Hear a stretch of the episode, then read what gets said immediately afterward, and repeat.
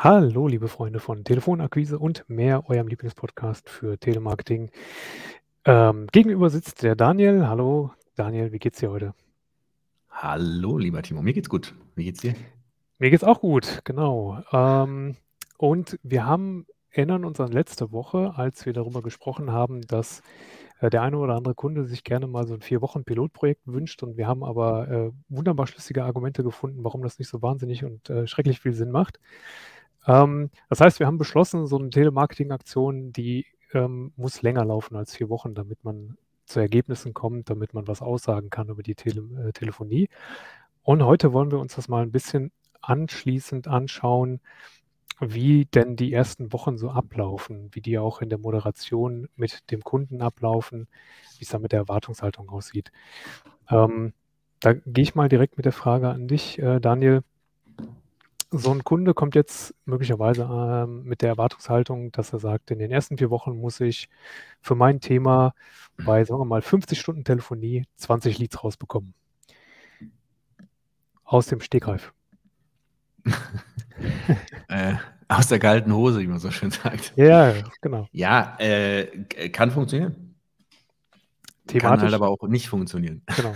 The Themen, themenabhängig ja. sicherlich ein bisschen, aber ja. ähm, genau, lass uns mal ein bisschen da reingehen in diese Moderation für den Kunden. Ja, ich glaube, was wichtig ist, ist ähm, Erwartungsmanagement. Und ja. wir haben das gestern auch mal in dem Meeting bei uns intern gehabt. Die wenigsten Auftraggeber sind Experten in dem, was wir tun. Okay, das ist wie wenn du einen Maler beauftragst. Du wirst höchstwahrscheinlich, bist du kein Profi-Maler und äh, be beauftragst einen Maler. Das heißt, wenn du aus einer Vertriebsorganisation kommst, bist du mit einer sehr hohen Wahrscheinlichkeit, ich denke so um die 90 Prozent, kein Telemarketing-Profi, kein Telemarketing-Experte. Das heißt, du hast vielleicht eine Erwartungshaltung zu dem, was dabei rauskommen sollte, aber du hast nicht unbedingt die Expertise, um zu beurteilen, ob deine Erwartungshaltung realistisch oder nicht ist. Mhm, ja. Und da ist jetzt der Profi auf der anderen Seite gefragt und da haben wir als allererstes mal einen Interessenkonflikt. Ja? Kennen wir alle. Wenn ein Kunde kommt und sagt, ich habe hier 50 Stunden Budget und ich hätte gern 20 Leads, dann hat der Vertrieb so eine leichte Neigung zu sagen, das ist gar kein Problem, kriegen wir auf jeden Fall hin. Ja. Weil er will den Kunden ja ne? haben. Ja, genau. Wir wollen ja die Unterschrift auf den Auftrag. Ja. Das ist eine sehr kurzfristige Denke, aber das Vertrieb, gerade wenn es sehr kurzfristig provisionsgesteuert ist, ist das nicht so eine utopische äh, Verhaltensweise. Hm. Und jetzt kommt der Kunde, der vom Vertrieb angefeuert worden ist und sagt, ja, 20 Leads in 50 Stunden ist gar kein Problem für das, was du da tust. Ähm, und kommt jetzt mit dieser Erwartungshaltung an die Umsetzung. Und die Umsetzung hat jetzt die undankbare Aufgabe, das, was der Vertrieb da versprochen hat, ich sag mal, die Suppe auszulöffeln. Okay? Ja. Undankbar. Deswegen äh, setzen wir mit Erwartungsmanagement des Kunden eigentlich schon in der Angebotsphase an und ermitteln mit dem Kunden, und das ist ein interaktiver Prozess, eine gemeinsame Erarbeitung mit dem Kunden über was ist denn realistisch, was wir schaffen für dein Produkt, deine Dienstleistung, deine Kombination aus beiden. Mhm.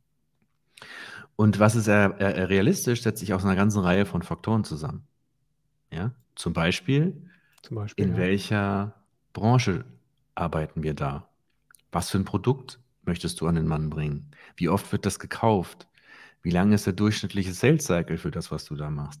Welche Hierarchieebene auf der anderen Seite willst du erreichen? Ist was komplett anderes, ob ich einen Marketingvorstand äh, von Vodafone erreichen will oder den Geschäftsführer von der Bäckerei um die Ecke.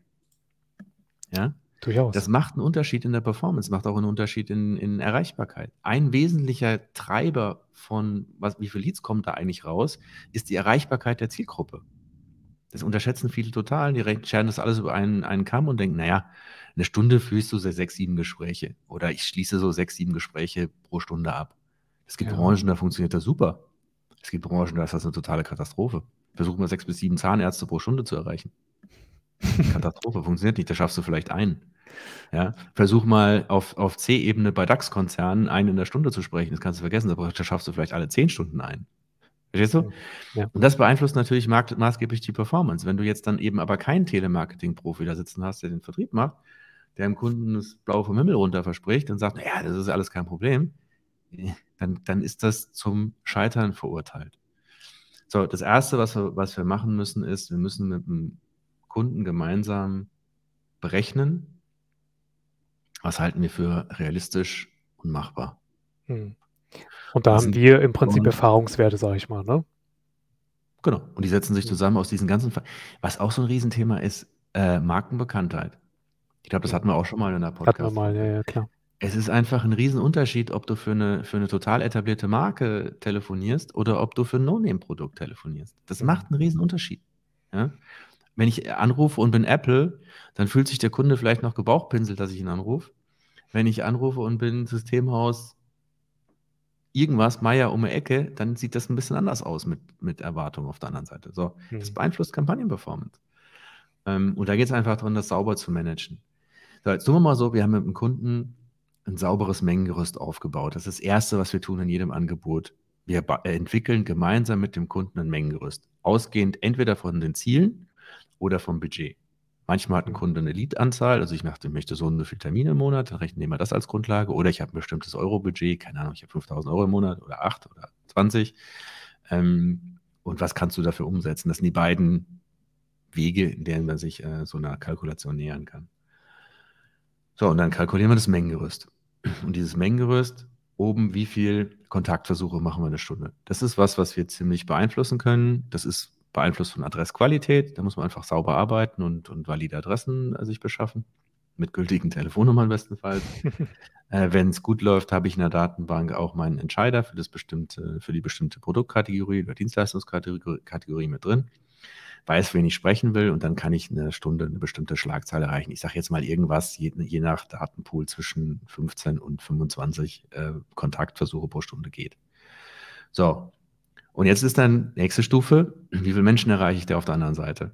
Ja, in dem, in meiner Zielperson. Also was, ich sage jetzt mal Bayer Persona, ich möchte meinen Entscheider auf der anderen Seite sprechen. Wie viel davon schaffe ich pro Stunde? Und das ist branchenabhängig, hierarchiestufenabhängig und so weiter. So, kann jetzt sein, ich, ich spreche eins, kann sein, ich spreche fünf oder sechs, viel mehr wird es nicht werden. Ja? So in dem Korridor bewegt sich das. Und dann muss ich rechnen, wie viel davon kann ich zu dem, was mein Kunde da verkaufen will oder an den Mann bringen will, überzeugen. Jetzt sehen wir mal eine Quote, irgendwas über den Daumen, 10 Prozent. Das heißt, einer von zehn sagt ja. Mhm. Okay? So. Wenn ich jetzt einen pro Stunde erreiche und jeder Zehnte sagt ja, brauche ich zehn Stunden auf den Termin. Korrekt. Ja. Wenn ich fünf pro Stunde erreiche und habe die gleiche Quote, äh, 10 Prozent, dann brauche ich nur zwei Stunden auf den Termin. Ja. Das heißt, siehst, obwohl der, der Kontakter, äh, der Telemarketer in beiden Fällen einen guten Job bei der Überzeugung gemacht hat, das heißt, er kriegt jeden Zehnten zu, einem, zu einer Folgeaktivität, brauche ich einmal fünfmal so lang, weil die Erreichbarkeit ein Fünftel so gut ist.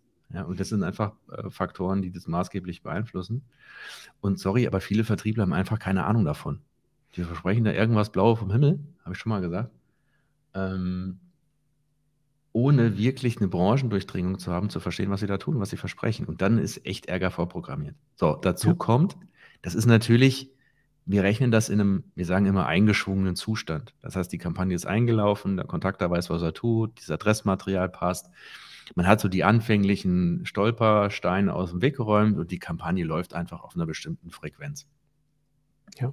So, jetzt muss man dem Kunden aber sagen, ja, das wird ja nicht ab Tag 1 an so funktionieren, weil wir werden nicht ab Tag 1, zumindest höchstwahrscheinlich nicht, alle Probleme äh, oder gar kein Problem zum Start haben. Es kann sein, dass du dich mit dem Adresspool vertust.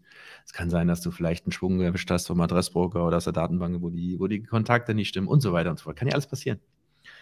Ähm, du hast vielleicht die falsche Zielperson ausge, ausgedacht, weil der Kunde gesagt hat, ja, wir reden immer mit dem Einkauf, und, aber es stellt sich heraus, dass, da steht erstmal ein technischer Entscheider dazwischen. Das sind alles Dinge, die du in der Kampagne ja lernen musst zu Beginn. Das heißt, du hast eine Lernkurve. Hm. Ähm, und diese Lernkurven bedeuten, dass wir nicht von Tag 1 an die gleiche Performance bringen, sondern das dauert einfach unter Umständen mal ein paar Wochen, bis die Lernkurve abgeschlossen ist. Wiedervorlagenthematik hatten wir das letzte Mal schon. Und das ist einfach das, was wir beim Kunden auch ins Angebot schreiben. Wir, wir, wir dokumentieren ganz klar im Angebot schon, dass wir eine Lernkurve erwarten und wann wir damit rechnen, dass die Kampagne volle Schlagzahl entwickelt. Und das Ja. ist in der Regel irgendwas so zwischen acht Wochen und drei Monaten. Ja, Ja? das hätte ich dich jetzt gerade gefragt, wie lange das ungefähr, ne, je nach Projekt dauert. Genau, acht Wochen bis drei Monate. Wie, wenn die Sales Cycles sehr lange sind, kann es noch ein bisschen länger dauern, aber im Normalfall so zwischen acht Wochen und drei Monaten. Bist du gut dabei? Und dann bist du auf, ich sage jetzt mal CAM-Linie, das heißt, du, du hast dann die Performance äh, pro Stunde, pro Tag, pro Zeiteinheit, die du brauchst, um das, was du dir am Anfang vorgenommen hast, auch zu erreichen. Und wenn der Kunde das nicht weiß und denkt, ich drücke hier auf den Knopf und ab morgen strömen hier die Leads rein, Mhm. wieder Ärger vorprogrammiert. Ja? Das heißt, Ja. Wir brauchen einfach in der Kommunikation mit dem Kunden auch Telemarketing-Profis. Ja, da, ich finde, da unterscheidet sich auch ein, ein Premium-Unternehmen, was das halt schon, ich sag mal, wir haben mittlerweile 3000 Projekte oder sowas in der Größenordnung gemacht. Ähm, wir machen im Jahr 30, 35.000 Leads. Unterscheidet von jemandem, der, der meint, telefonieren ist leicht verdientes Geld und da Mhm. irgendwie, wie gesagt, mit den berühmten gelben Seiten im Keller hockt und Termine machen, zu, zu machen versucht. Ja. Da musst du halt ein bisschen gucken. Ich finde es eigentlich sogar erstaunlich manchmal, wie gut ähm, auch Entscheider erreichbar sind. Ne? Also wenn ich jetzt, ich gehe von mir als Privatmensch erstmal aus ne? und ähm, vielleicht auch so aus, aus der Erfahrung in, in anderen Jobs, die ich früher hatte, die äh, in anderen Bereichen waren, wo dann auch Akquise betrieben wurde, ne? wo auch mal angerufen wurde und gesagt wurde, hier, bei uns geht es um das und das, kann ich mal mit dem Geschäftsführer sprechen oder wie auch immer. Mhm. Und man weiß ja, wie das so ist, ne? dass oftmals dann die Ansage ist, hier stell mir keinen durch und so. Ne? Ähm, das, also ich, manchmal bin ich überrascht, wie gut die Quote dann trotzdem ist, dass man zu den Entscheidern durchdringt. Das macht natürlich dann auch eine gute Telemarketing-Agentur aus, dass das halt eben funktioniert. Aber ich finde es schon auch erstaunlich manchmal. Ich habe eine interessante Studie gelesen, neulich genau zu dem Thema. Ähm, und zwar war die Frage unter anderem, möchtest du als Entscheider per Telefon kontaktiert werden, als Mhm. primärem Kanal? Mhm. Und da haben 52 Prozent der C-Level-Entscheider, also Geschäftsführung oder erweiterte Geschäftsführung, äh, geantwortet, ja, das ist ihr bevorzugter Kontaktkanal. Okay. Das heißt, jeder Zweite, also ein bisschen mehr als jeder Zweite, hat gesagt, Telefon ist super, ruf mich an, wenn du mir was verkaufen willst. Mhm. Ein Wahnsinnswert. Im Ja. mittleren Management waren es noch 44 Prozent. Das heißt, was bedeutet das? Wir haben Leute auf der anderen Seite, die wenig Zeit haben, die viele Themen auf dem Tisch haben und die von Termin zu Termin hetzen oft. Ja? Mhm. So, wenn ich wenig Zeit habe, was ist dann mein bevorzugter Kanal, wenn ich eine Einkaufsentscheidung treffen muss? Habe ich Lust, irgendwie 25 Seiten bei Google zu suchen und irgendwie im Kleingedruckten zu finden, um was es geht? Oder möchte ich jemanden am Telefon haben, einen Profi, der mir in zwei, drei Minuten erklären kann, warum es eine gute Idee ist, sich mit dem weiter zu unterhalten? Das ist eine spannende So. Sache, ne? dass im, im, Ja. im total durchdigitalisierten Zeitalter, ähm, ich sag mal, das ist nicht mehr analog, ne? aber ein analoges Format immer noch äh, am schnellsten funktioniert einfach. Ja, ich glaube, ich bin, ich bin auch mal ganz, ganz schwer gespannt. Die Automobilindustrie experimentiert ja schwer gerade mit digitalem Sales. Ja? Mhm. Ähm, Mercedes ganz vorne. Das heißt, du bestellst dein Auto ohne Händler. Mhm. Und da reden wir über 60, 70, 80.000, manchmal 100.000 Euro oder drüber äh, Produkte. Ob das gut geht. Ja, jetzt ist Mercedes eine, eine sehr etablierte Marke mit einer hohen Markenbekanntheit, mit einer hohen, mit einem hohen Qualitätsversprechen. Aber das wird spannend. Ja. Ja. Wir sind im B2B-Umfeld. Wir haben da Menschen, da, da, da geht es teilweise um Millionen Euros Entscheidungen. Ja, wenn du eine langfristige Lieferantenbeziehung mit einem, ich sag mal, einem Automobilzulieferer abschließt. Und da geht es darum, ob du einen neuen Scheinwerfer für, was weiß ich, die neue C-Klasse produzieren darfst. Das sind ja hunderttausende Stück. Da geht es um, was weiß ich, aber Millionen Einkaufsvolumen. Ja. Das willst du doch nicht digital entscheiden. Da willst du doch einen Menschen auf der anderen Seite sitzen haben oder bestens ein, bestenfalls ein Team von Menschen, die dir das gute Gefühl geben, dass sie das auch hinkriegen, was sie dir da alles versprochen haben. Womit wir Ja. wieder bei dem unseriösen Verkäufer wären. Ja, ja. Ne, stell dir vor, du, du Ja. entscheidest das digital aufgrund von irgendeinem Bild, was du gesehen hast, vielleicht einer kleinen Präsentation dazu und am Ende ist das Ja. Ding Kacke, auf Deutsch gesprochen. Ja, das sagen ja sogar die Digitalmarketer. Ja, also auch so, so man sagt ja äh, High-Ticket, Low-Ticket. Mhm. High-Ticket ist irgendwas über 10.000 Euro, auch im B2B-Umfeld. Ja. ein High-Ticket rein digital zu verkaufen, ist richtig schwer. Da brauchst du eine richtig fette Marke im Hintergrund, dass das funktioniert. Ja? Irgendein Commodity, was jeder kennt, was weiß ich, den nächsten Apple, Superrechner, keine Ahnung, Monitor, tralala. Da kann das funktionieren. Aber wenn du irgendwas Erklärungsbedürftiges hast, vielleicht auch eine unbekanntere Marke, dann gehst du auf jeden Fall in den persönlichen Vertrieb. Und unsere Entscheider wünschen sich auf der anderen Seite, dass wir sie persönlich kontaktieren. Warum wollen die nicht digital einkaufen? Weil sie jemanden haben wollen, der Fragen beantworten kann und zwar möglichst schnell und möglichst kompetent. Ja. So, Telefon bester Kanal. Das ist ein schönes Schlusswort. ja. ja, auf jeden Fall. Wir müssen uns um unsere Zukunft wenig Gedanken machen, weil das haben wir auch mal, ich glaube, im, im, äh, in dem Podcast mit Kai nochmal gehabt, dass das Pendel gerade wieder zurückschlägt von digital in analog. Dass sich mhm. Leute ja. wieder mehr wünschen, von Menschen zu kaufen und weniger von Maschinen. Ja. Ein Gegentrend zu, zu KI in dem ganzen Digitalwahn. Was schön wäre, ja. Was so ist, ist ja. denk drüber nach, wenn du, wenn du ein Haus baust, willst du das von einem Computer kaufen? Nee. Ich nicht. Nee, natürlich gibt es absolut. Ja. gibt eine ganze Menge Bereiche, wo ich gerne jemanden habe, der mich vernünftig beraten kann, ne? der mir vernünftig auch auf meine Fragen beantworten kann. Guck dir den ganzen Heizungswahnsinn im Moment an mit Wärmepumpe und Co. Da will ich doch einen, einen Heizungssanitärfachbetrieb haben, der weiß, was er da tut, ja, der mir erzählt, dass das, was er mir da einbaut, in fünf Jahren oder in zehn Jahren auch noch funktioniert. Du brauchst du einen Profi. Ja. Das kaufst du nicht digital. Ja, ja. Also, geht zum Profi, lasst euch gut beraten. Auch im Telemarketing. Zum Beispiel bei uns. Das war elegant, ne? ja, finde ich auch. okay, macht's gut da draußen. Und wir ja. sehen uns nächste Woche. Euch viel Spaß und wie gesagt, arbeitet hochwertig und erzählt dem Kunden keinen Mist. Dann klappt es auch. Das ist wunderbar. Ciao. Tschüss.